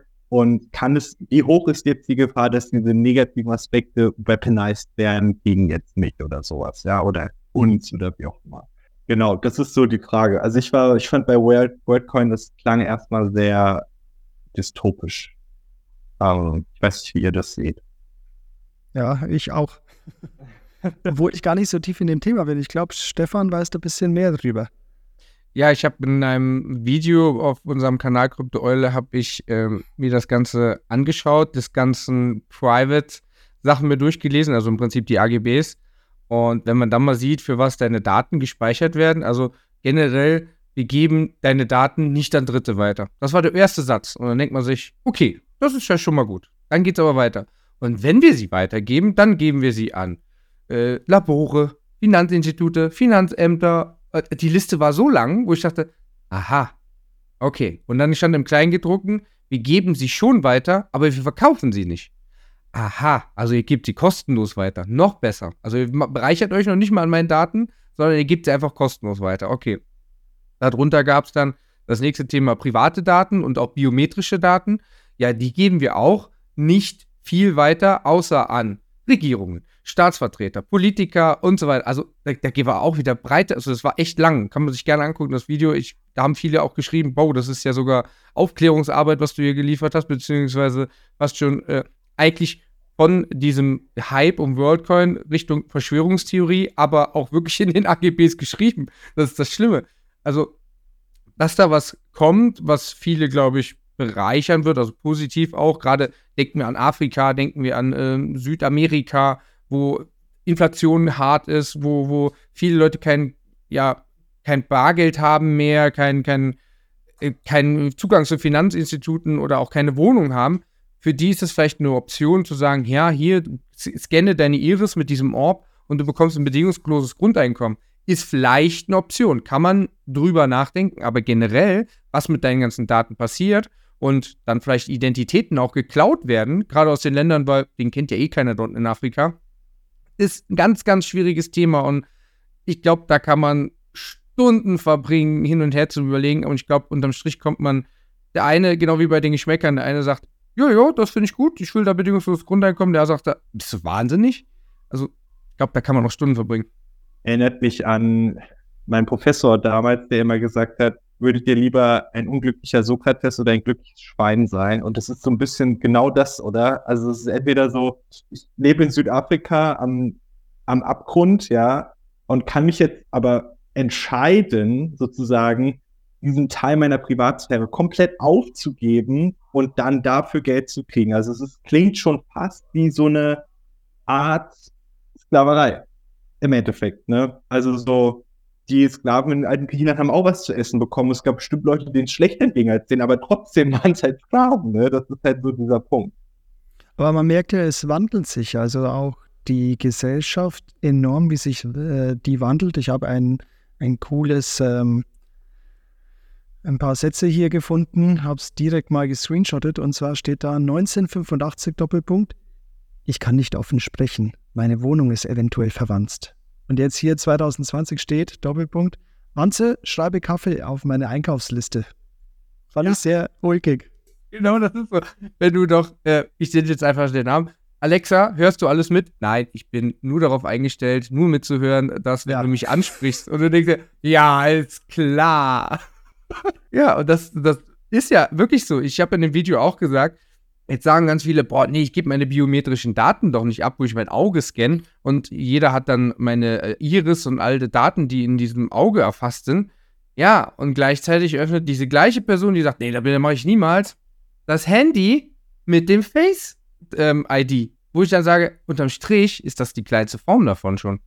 Weil weißt du, was Google, äh, ähm, Android, äh, wie sie alle heißen, Apple, was die mit den Daten machen, weißt du auch nicht. Weil unterm Strich, deine biometrischen Daten sind schon mal vom Handy erfasst. Werden die weitergeleitet? Ich behaupte ja. Was sie damit machen, keine Ahnung. Aber das ist die kleinste Form davon. Und jetzt geht es halt noch krasser mit diesem direkten Auge, mit diesem Iris-Scan, wo ja noch mehr Daten drin sind, wie, wie ein Fingerabdruck. Also das, was man beim neuen Personalausweis macht mit Fingerabdruck-Scan, das machst du jetzt zu Hause mit der Iris, weil das noch mal präziser und noch mal krasser ist wie der Fingerabdruck. Zumindest heißt es. Ich bin dann nicht in diesem Bio-Thema drin, biometrischen Thema, aber deswegen, ich weiß nicht, wo das noch hinführt. Also was wir noch alles an Daten abgeben und aufgeben müssen, um in dieser neuen digitalen Welt. Und ey, ob das das bedingungslose Grundeinkommen ist, was wir alle brauchen, keine Ahnung. Dass es etwas geben wird durch AI und KI, keine Frage, wird was kommen. Gehe ich stark von aus. Wie, wo, wer? Puh, schwieriges Thema. Und es geht ja immer weiter. Also wir müssen ja da diese Schritte mitgehen, um partizipieren zu können. Also allein, wenn ich jetzt zum Beispiel Social Media nutzen möchte. Ich meine, viele Teenager, die jetzt nicht auf Social Media unterwegs sind, die, die, die sind da gar nicht Teil vom, vom Leben oder von, von den Diskussionen, die da entstehen.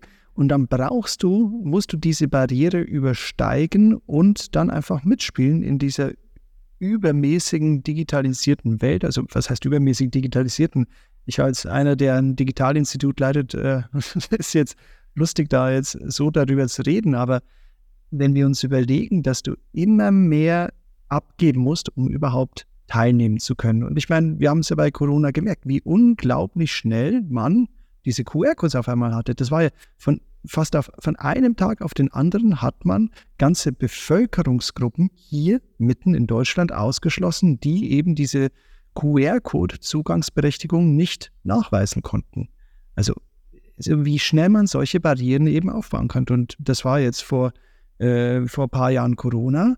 Vielleicht kommt dann irgendwas anderes. Vielleicht überlegt sich die EU zum Beispiel, aus Schutz vor Rechts äh, führen wir jetzt dies und das ein. Wir analysieren eben deinen Iris-Scan und dann prüfen wir, ob du vielleicht auf irgendwelchen Events gewesen bist, wo vielleicht auch äh, rechte Subkulturen vertreten sind. Wer weiß. Ich sage nur, Technik gibt das her, eben diese Barrieren ähm, herzustellen. Und da müssen wir jetzt gar nicht so sehr nach China buhlen und sagen, oh, die Chinesen, wie fürchterlich und, und wie stimmt das ist. Ja, ist schon so. Aber technisch gesehen können wir das auch machen. Auf jeden Fall. Ja. Äh, ja, interessante Themen. Und wie gesagt, da kann man viel drüber diskutieren, da kann man viel drüber reden, da kann man, ja, philosophieren, aber unterm Strich, die Welt, die wird es entscheiden, indem sie das annimmt oder das annimmt und natürlich auch gerade auch von zentralen Instanzen, was kommt überhaupt zu den äh, Leuten an oder was will das eigene Land. Ne? Also im Prinzip, wenn jetzt WorldCoin kommt, jeder kann sich dann Iris scannen, aber was ist, wenn heute und morgen sagt, äh, das Land äh, hier in meinem Land nicht? Also dann bist du auch schon wieder ausgeschlossen. Also von oben herab, jeder Bereich wird irgendwo von oben kontrolliert, brauchen wir nicht drüber reden. Was mit meinen Daten am Ende passiert, können wir gar nicht wissen, was da im Hintergrund läuft. Ich sag mal, da geht schon fast wieder Verschwörungstheorie-Ecke, ne, wo, wo, dann Leute sagen, äh, äh, der Deep State und was es da alles für Wörter gibt, aber da habe ich nichts mit zu tun, man liest es nur immer wieder wo ich dann sage, da passiert viel im Hintergrund. Wir wollen manchmal auch gar nicht wissen, was passiert. Wir wollen auch manchmal gar nicht wissen, was jetzt schon in den Laboren und äh, Technikinstituten alles schon vielleicht besteht oder für Pläne sind, für was war noch auf uns zukommt. Also ich glaube, diese Computer oder die Roboter, die wir bis jetzt gesehen haben, was die alles schon können, ich glaube, das ist nur der Anfang und da im Hintergrund gibt es noch viel weitere. Vielleicht haben die schon menschliche Züge, vielleicht haben die schon sehen die komplett menschlich aus. Vielleicht läuft auch schon längst einer bei uns rum. Denken wir an den Film iRobot. Wer weiß. Also da geht es, glaube ich, wahnsinnig weit und das werden wir alles in Zukunft erleben, würde ich behaupten. Ich sehe nur, dass die Reptiloiden schon unter uns sind. Also äh, Mark Zuckerberg zum Beispiel. Nein, Unsinn. Also es gibt schon komische Leute, aber ich denke mal, Reptiloiden oder irgendwelche Cyborgs, die die sind noch nicht unter uns. Das dauert sicher noch ein bisschen. Aber jetzt wieder zurück zu dem Thema Web 3. Und ähm, Julian, du warst ja bei Monero zum Zeitpunkt dieser Aufnahme. Ich glaube, letzte Woche warst du in Prag auf einem Event. Und äh, was sind da denn so die Ideen und Grundsätze oder überhaupt, worum ging es da bei, dieser, bei diesem Event? Also ich, äh, genau. Ich war, das war jetzt das letzte Wochenende war ich in Prag. Das, da war die Monero Conferenco und das ist sozusagen die jährliche europäische Monero-Konferenz. Ähm, die hat dieses Jahr, wie gesagt, in Prag stattgefunden. Da war ich, die war dieses Jahr im Crypto Energy Institute in Prag, was ich einfach interessant auch fand als Location dafür. Und äh, genau, diese, das große Narrativ war, das habe ich vorhin auch schon so ein bisschen an, angerissen, ist dieser Split zwischen dem Lunarpunk-Narrativ und dem Solarpunk-Narrativ. Monero, ähm, ich glaube, wenn man Monero schon mal gehört hat, dann weiß man, worum es sich da handelt. Monero ist auf jeden Fall so der Privacy-Coin schlechthin, äh, einfach aus technischer Sicht. Ähm, hat Bitcoin als Vorbild genommen äh, und dann einige Sachen ein bisschen abgeändert und genau, bietet sozusagen eine Peer-to-Peer-Network äh, mit purer Privatsphäre und genau, was dann einem einfach die Möglichkeit gibt, sein Recht ja von Financial Freedom in Anführungszeichen dann auch zu exercisen mit also, Krypto. Also nicht nur pseudonymisiert, sondern tatsächlich die Möglichkeit der Anonymisierung oder genau. was ist das? Mhm. Genau. Ähm, das heißt, wenn ich jemanden was schicke, kann man nicht sehen, wie viel ich verschickt habe. Man kann auch nicht sehen, wohin das gegangen ist. Das liegt zum einen einfach an dem ähm, Protokoll selbst. Also es gibt so, sogenannte Ring Signatures in diesem Protokoll. Das heißt, wenn eine, eine Transaktion gesigned wird, dann ähm, passiert das parallel in einem Topf mit anderen Adressen. Und das heißt, was dann am Ende bei rauskommt, welche Adresse das jetzt von diesen 16 im Moment waren, weiß man dann gar nicht. Das heißt, so hat man dann diese Verschleierung ähm, und man kann halt auch einfach nicht auf die Wallets gucken und sehen, zum Beispiel, okay, diese Adresse hält jetzt 40 Monero oder so, keine Ahnung. Das geht da gar nicht, ähm, weil man die so nicht einsichtbar sind. Was bei Monero aber ganz schön ist, es gibt so eine Art U-Key, das heißt, es gibt neben der ähm, Public-Adresse und den privaten Seed sozusagen, äh, gibt es dann auch noch einen U-Key, den könnte man jetzt einer dritten Partei geben und sagen, hier, mit diesem Key kannst du tatsächlich auf meine Wallet kommen, kannst dir wie viel ich habe. Ähm, genau, das ist jetzt so technische Hintergrund von Monero. Und die Konferenz ging einmal genau jetzt mittlerweile auch sehr viel einfach um die neuen Mika-Regulationen. Die Mika-Regulationen waren dort in aller Munde sozusagen. Man hat dann natürlich darüber gesprochen, okay, wie vereinbar ist Monero als Kryptowährung mit diesen Mika-Regulationen. Ähm, Monero ist sozusagen, hat als Vorbild eigentlich Digital Cash. Also es geht eigentlich wirklich darum, äh, erstmal einfach ein Peer-to-Peer-Zahlungsnetzwerk zu haben, was wie Bargeld funktioniert, ähm, halt nur digital ist. Ja, also wenn ich jetzt ein, ich kann auch nicht in die Brieftasche von jemand anderen sozusagen reinschauen, es sei denn, ich habe die wirklich in der Hand, ja, und ich kann auch nicht sehen, wie viel ähm, Stefan Chandor gestern gegeben hat in Bar, weil ich nicht dabei war, ja, so, solche Sachen. Und das ist das, was Monero versucht abzubilden, halt nur in digital. Ähm, und dieses Narrativ mit dem Lunapunk geht dann natürlich in diese Richtung, dass man sagt, okay, es kann sein, dass Privatsphäre in Zahlungsverkehr nicht vereinbar ist mit der Mika-Regulation. Wir haben ja auch schon von Christina Gard ja auch schon gehört, dass auch in Bezug auf die CBDCs, dass zwar Privatsphäre hochgehalten wird, aber eigentlich ja nicht wirklich geschützt wird, weil man muss ja noch KYC und AML aus berücksichtigen. Und äh, das ist sozusagen das, was das Wichtigste ist. Und alles andere kommt erst danach. Das heißt, man hat da jetzt so viele Diskussionen gehabt, okay, wie geht das eigentlich? Und natürlich KYC und Monero passt einfach nicht zusammen. Also das ist wie ein Alkoholiker als Barmann, das geht einfach nicht. Sozusagen. und äh, genau, das war so, das war so der, das große Thema wir haben auch schon viele Themen jetzt angesprochen hier in dem, in dem ähm, Call, dass natürlich auch ein Thema ist, dass man sagt, okay, Rechte sind immer besser, wenn man sich die nehmen kann, als wenn man die bekommt. Das heißt, es geht jetzt darum, auch Monero technisch so weit voranzubringen, dass es halt wirklich Privatsphäre schützt. Und das ist so dieses Non-Negotiable von dieser Kryptowährung. Ähm, man kann über alles reden, aber Privatsphäre muss da sein. Und alles, was diese Privatsphäre ja, komprimiert in irgendeiner Art und Weise, passt einfach nicht dazu. Und das heißt, jetzt ist die Überlegung, okay, wo, wo bewegt sich das halt hin? Und es könnte natürlich sein, dass man hat ja jetzt ein implizites Verbot von Privacy Coins dadurch ausgesprochen, dass das natürlich da man jetzt auch sagt, okay, wir, müssen jetzt eigentlich mit einem Verbot rechnen. Also was bedeutet das? ich denke an so Situationen, an die Prohibition in Amerika, ähm, ne, in den 20er Jahren. Da hat, gab's, wurden einige Drogen verboten, wie auch Alkohol. Und es hat aber im Endeffekt dazu geführt, dass die Leute noch mehr Alkohol getrunken hatten und die Probleme noch schlimmer wurden, die man eigentlich dadurch beheben wollte. Und ich genau glaube auch, das wird jetzt auch so passieren. Also es kann natürlich sein, dass irgendwann, wenn man halt feststellt, okay, Transparenz, ja, ist, ist jetzt mehr ein Fluch als ein Segen. Das kann natürlich sein, dass es dann auch einige Bitcoiner oder so weiter dann abdriften in diese Monero-Welt. Das muss man sich dann eigentlich vorstellen, wie so eine Parallelwirtschaft, die dann halt privat auf jede Art, in jeder Art und Weise ist. Ähm, und daran arbeiten die Leute jetzt gerade. Du hast gerade ähm, Monero gut erklärt und das hebt eigentlich genau das auf, was uns die Medien sagen wollen. Weil ich erkläre das auch immer wieder ganz vielen Leuten.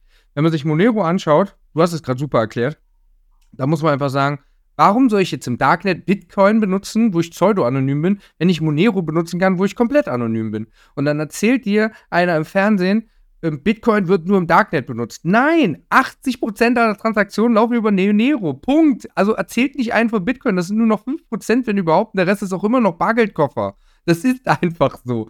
Und du hast es super erklärt. Dann hast du auch angesprochen das Thema Private Blockchain Verbot. Das hat man erstmal ausgesprochen. Dazu gehört Monero an erster Stelle, dann kommt vielleicht noch Dash und viele weitere, die dazu kommen. Und man hat es gesehen, was in den USA passiert ist mit Tornado Cash. Kurz erklärt, Tornado Cash, das ist einfach nur, das muss man sich wirklich vor Augen halten, jemand, der hat ein Protokoll geschrieben, mit diesem Protokoll verbindest du zum Beispiel Ethereum oder auch Bitcoin und so weiter, verbindest du deine Wallet und verwischt durch Tornado, wie ein Tornado, der über deine Transaktion geht, verwischt, wohin die Transaktionen gegangen sind. Und auf einmal hast du, einfach wie so ein Airdrop, auf einmal hast du Ethereum auf deiner Wallet und kannst nicht mehr nachverfolgen, wo das herkommt. Und diese Person, der Geschäftsführer, der Gründer, der hat einfach nur ein Protokoll geschrieben und ist mittlerweile, weil man nicht mehr durch dieses Protokoll nachverfolgen kann, was da passiert ist auf der Blockchain, der sitzt im Knast. Das muss man sich wegholen. Er hat nur ein Protokoll geschrieben und dafür ist er im Knast. Andere Leute hinterziehen Milliarden und so weiter oder äh, verschwenden Kundengelder, denken wir dann Sam Bankman-Fried. Das Krasse ist halt, das war wirklich zum nahe zum gleichen Zeitpunkt. Es ist Hammer, was da passiert ist. Und dann hast du gerade gesagt, Verbote, ne, es wird verboten und dann macht man es eh. Ich glaube, wir waren alle mal Kinder und wenn doch Mama und Papa gesagt hat, das darfst du auf keinen Fall machen, dann haben wir es doch mindestens mal ausprobiert, oder? Und das führt dazu. Und wenn du ein vernünftiges Kind bist, sagst du vielleicht, ah, ist doch nichts oder du triffst es vielleicht dann doch ab, nur weil deine Eltern dir doch immer wieder gesagt haben, Verbot, Verbot, Verbot, Verbot, das ist schlecht. Aber probieren haben wir alle, glaube ich mal, irgendwie in diesem Bereich. Deswegen glaube ich auch als Erziehungstipp, als junger Vater, ich glaube, man könnte eher in den Bereich gehen, oh, probier's doch. Was? Ich soll das probieren? Ja, probier's doch. Ich glaube, da sind die Kinder mehr geschockt, wie wenn du sagst, verbiete. Und deswegen, Guter Punkt, ja. Ja, und deswegen glaube ich, ähm, das Thema Privacy Coins wird noch ein spannendes Thema. Ich glaube, die Monero-Szene, weil Monero auch der Private, äh, Private Blockchain oder Private Coin, kann man sehen, wie man will, äh, oder nennen, wie man will, ähm, glaube ich, dass der, glaube ich, der verbreitetste ist und gerade auch Dash, der ist eher in Richtung Südamerika abgewandert und da ist nicht mehr viel passiert. Also es war, glaube ich, ein Fehler auch von denen, da in die Richtung zu gehen, da Büros zu öffnen und Werbung zu machen. Und ich glaube, Monero ist und bleibt auch der, ich glaube auch von CoinMarketCap, glaube ich, sowieso der höchste von den ganzen Privacy-Coins. Ich glaube, das wird noch sehr spannend, was da passiert.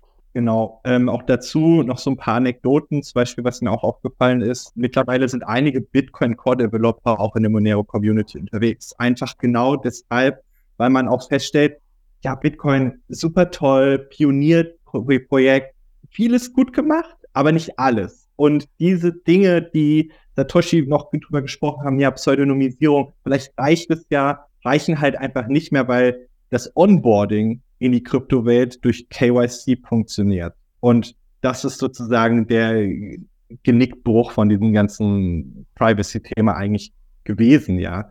Zum Beispiel auch, es gibt ja auch Zcash, ähm, auch so, ja, auch nicht unbekannte Privatsphäre-Coin. Das Problem bei Zcash ist halt einfach, dass man sozusagen Opt-in hat. Also ich kann mich entscheiden, mache ich eine Transaktion jetzt privat oder public.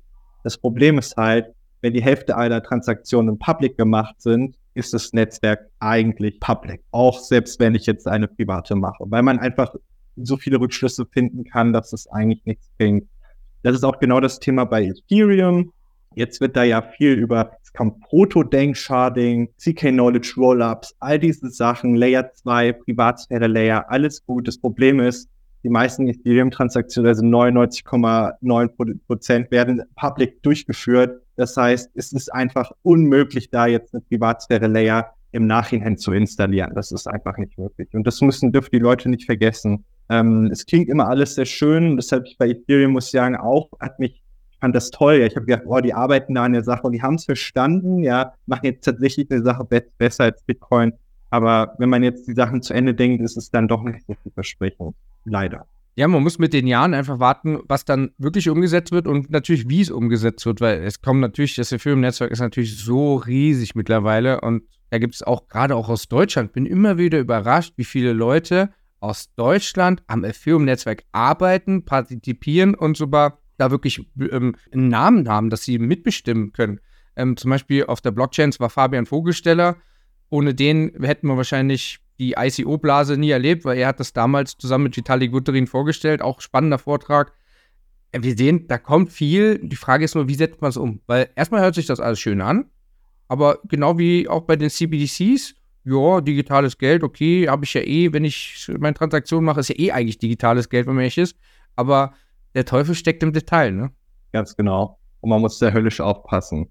Auch, auch, auch nur mal so wegen Transparenz, auch generell. Also ich habe jetzt auch mittlerweile von Fällen gehört, bezüglich, was es ja auch gibt, ist ja Local Bitcoin zum Beispiel. Also es gibt ja dieses Thema, okay, wie, wie ist der On-Ramp eigentlich in die Kryptowelt? Man muss ja sich mittlerweile eigentlich überlegen, die Kryptowelt ist ein Teilbereich unserer Finanzwelt und dieses ist sozusagen hermetisch abgeriegelt von unserer jetzigen Finanzwelt eigentlich dadurch, dass ich es entweder direkt peer-to-peer -peer kaufen muss oder halt über eine Kryptobörse dahin komme.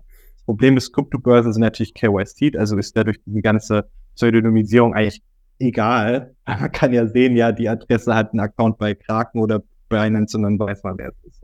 Und das zum Beispiel Local Bitcoin war ein, eine Idee oder ist der Weg halt, okay, peer-to-peer, dezentral kann ich mir Bitcoin kaufen, ohne diese KYC-Probleme und so weiter. Mittlerweile ist es da aber auch so, dass da einige Fälle jetzt schon ans Licht kamen, wo Leute tatsächlich dann die Staatsanwaltschaft bei sich zu Hause stehen hatten, die dann Computer mitgenommen haben, alles mitgenommen haben, weil irgendeine Transaktion getan wurde, wo jemand vielleicht für eine PaySafe-Card oder PayPal oder Banküberweisung Bitcoin verkauft hat. Der Knackpunkt ist nicht, das ist jetzt Transaktion, ich habe Bitcoin jemandem vergeben, also es ist nicht der Drogenhandel, sondern das Thema ist, dass, dass dann gesagt wird, okay, es wurden AML-Gesetze unterschlagen dadurch. Das heißt, okay, man könnte dann sagen, ja, da hat jemand indirekt Terror mitfinanziert. Ähm, und oft passiert dann in den Fällen auch nicht viel ähm, weil man es halt nicht nachweisen kann, dass es dann tatsächlich Terror damit finanziert wurde. Aber auf der anderen Seite ist es halt trotzdem so, dass dann Leute halt ihr kein PC nicht mehr haben, ja, äh, solche Sachen. Also da gibt es schon einige Dinge, die jetzt tatsächlich wirklich passieren, wo ich auch von gehört habe. Und man muss da wirklich höllisch aufpassen. Also es ist nicht mehr so ganz so witzig, auch wenn man nichts Böses dabei denkt. Und es ist ja eigentlich nur, ich gebe dir jetzt ein bisschen Bitcoin für 50 Euro.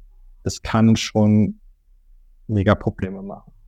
Aber siehst du denn die Chance, dass es diese Privacy Coins oder dass es überhaupt das Thema Privacy in den Crypto-Space oder Web3 hier diese, diese Lösung sein wird? Weil ich meine, es gibt ja auch das Tor-Netzwerk noch, aber so wie eklatant teilweise in manchen Ländern mal gegen Bitcoin und gegen Krypto vorgegangen wird und dann wieder gelockert wird und dann wieder ist es ein Teil des Wirtschaftssystems also es ist ein ziemliches Hin und Her, deswegen Mika nochmal, äh, vielleicht viele Regulierung, aber ich glaube, das ist ein wichtiges Framework, haben wir das letzte Mal auch schon besprochen.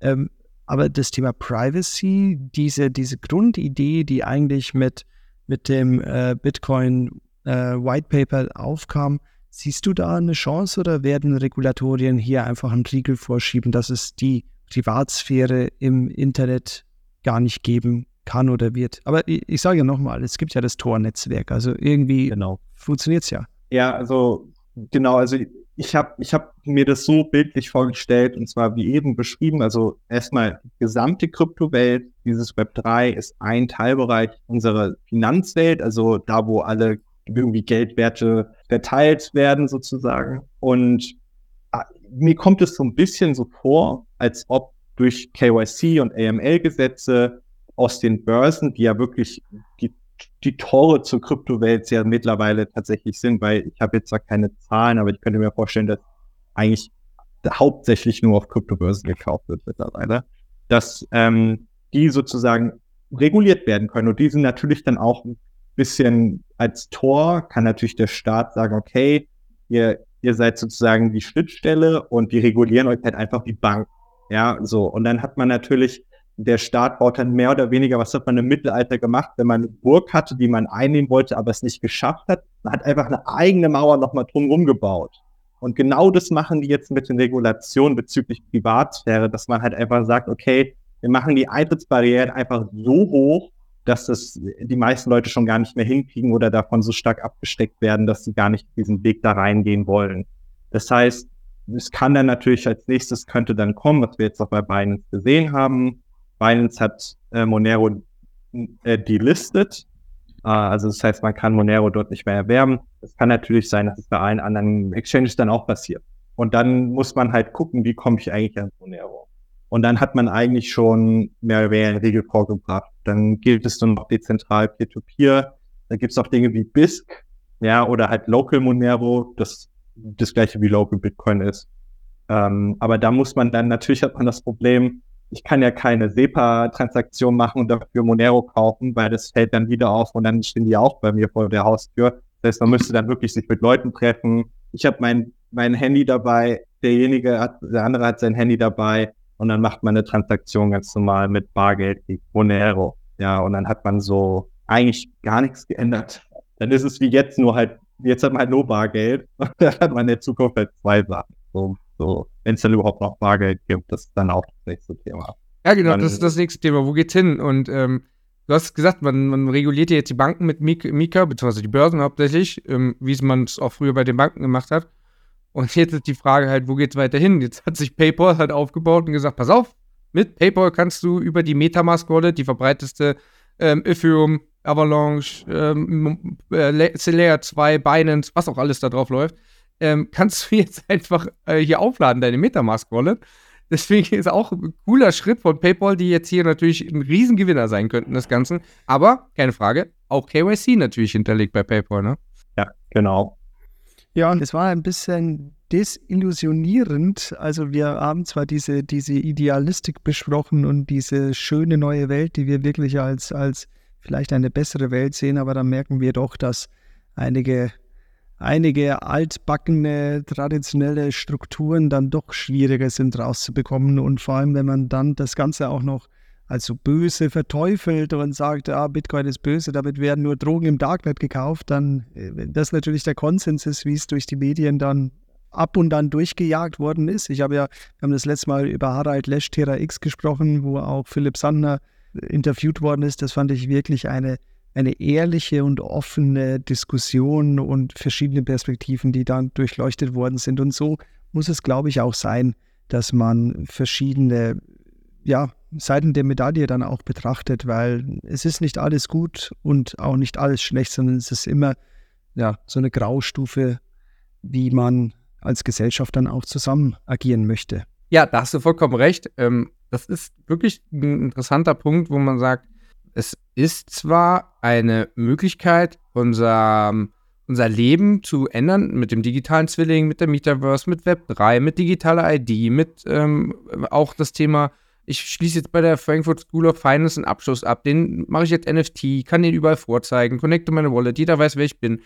All diese Sachen sind definitiv viele, viele Vorteile, aber dieser Zwischenschritt, der jetzt gerade mit Mika passiert, dass man erstmal den einfachsten Weg, Kryptowährung zu kaufen, reguliert. Dann kommt, wie gesagt, gerade PayPal, ähm, der Player, der sagt, hallo, ich bin hier die Lösung. Also das ist mega, mega interessant, was gerade passiert. Aber die Frage ist, wo geht's hin? Was ist am Ende? Das kann jetzt keiner beantworten. Wir wissen nicht, was am Ende da ist. Wird PayPal nicht auch noch irgendwie, äh, Moment, wo geht das aber nicht? Also, das sind alles Sachen, keiner kann das sehen. Wir haben hier über sehr viele Sachen philosophiert, aus vielen Ansichtspunkten und das war auf jeden Fall sehr viel mehr wert, wie jetzt einfach nur ein Projekt vorzustellen, was am Ende vielleicht doch scheitert durch Mika-Regulierung oder sonst was. Also wieder mal ein cooler Talk. Viele, vielen Dank für diesen Austausch. Ich würde auch sagen, das ist ein bisschen, wir haben dann doch gemerkt, wann war das 2008 eben, das Light Paper, das aufgesetzt worden ist und das jetzt in den letzten Jahren, ja, vielleicht wird jetzt Bitcoin oder, oder überhaupt Krypto auch langsam erwachsen und ich glaube, die Perspektive, die damals vielleicht so idealisiert aufgesetzt worden ist, dass wir da schon nochmal ein bisschen abweichen und ich würde sagen, wir kommen jetzt auch zu der Abschlussfrage, weil wir nämlich äh, jetzt auch gehört haben, Satoshi, Satoshi Nakamoto, was waren die Grundsätze, was waren die Grundideen, wo sind wir jetzt gerade auch aus dem philosophischen Gesichtspunkt. Aber Julian, an dich die Frage, sag mal, was denkst du eigentlich, wer ist denn Satoshi Nakamoto? Ähm, gute Frage. Ich, ich glaube, dass Satoshi keine ein, also kein Individuum ist, wie man sich das jetzt vorstellt, sondern ich könnte mir vorstellen, dass Satoshi vielleicht auch diese Gruppe von Leuten damals war, die sich über Bitcoin ausgetauscht haben und dass, dass man sich einfach vielleicht auf irgendwie so ein Pseudonym geeinigt hat und das so ein bisschen so der, so, soll man sagen, so der Stellvertreter für diese Leute und diese Philosophie, die diese Cypherpunks ja nachverfolgt haben, auch irgendwie darstellt. Und wo sind die jetzt? Hocken die im Knast? Sind die auf Bali oder hocken die bei der SEC? Ich weiß es nicht. Äh, vielleicht leben die jetzt irgendwie, ich habe auch schon überlegt, vielleicht leben die irgendwie in der Karibik auf so einer eigenen Insel und schlürfen da so Margaritas oder sowas. Könnte ja sein. Äh, man weiß es nicht. Es ist, glaube ich, auch besser so, dass man das nicht weiß. Bitcoin ähm, oder Satoshi Island? Genau. Satoshi Island, ja. Solange die nicht auf den Bahamas mit irgendeinem komischen Wuschelkopf beisammensitzen und äh, Margaritas trinken, ist alles gut. Stellt euch das mal vor, ja. Weil der sitzt nicht im Knast. Der hat, was war das, 250 Millionen für die Kaution dann verwendet und ist dann einfach weiter. Unglaublich. Sam Bankman-Fried. Krass, ne? Traurig, traurige Geschichte. Und der andere mit dem Protokoll, der sitzt im Knast, Tornado Cash. Also Wahnsinn, was da passiert. Aber das ist halt genau das, was ich gerade sagte, diese Bewegung, die gerade rumgeht, keiner weiß, wo es hingeht, keiner kann uns sagen, wo das Ende ist. Aber unterm Strich, es kommt viel. Die Web3-Szene, da passiert sehr viel, wieder mal spannende Eindrücke. Und ich sage danke für dieses Gespräch, danke für eure Zeit und ja, ich hoffe, jeder Zuhörer kann auch was mitnehmen aus diesem Gespräch. Vielen Dank, Stefan, und vor allem vielen Dank, Julian, dass du dir die Zeit genommen hast. Danke euch auch. Danke Macht's für die gut. Ciao, ciao. Ciao. Tschüss.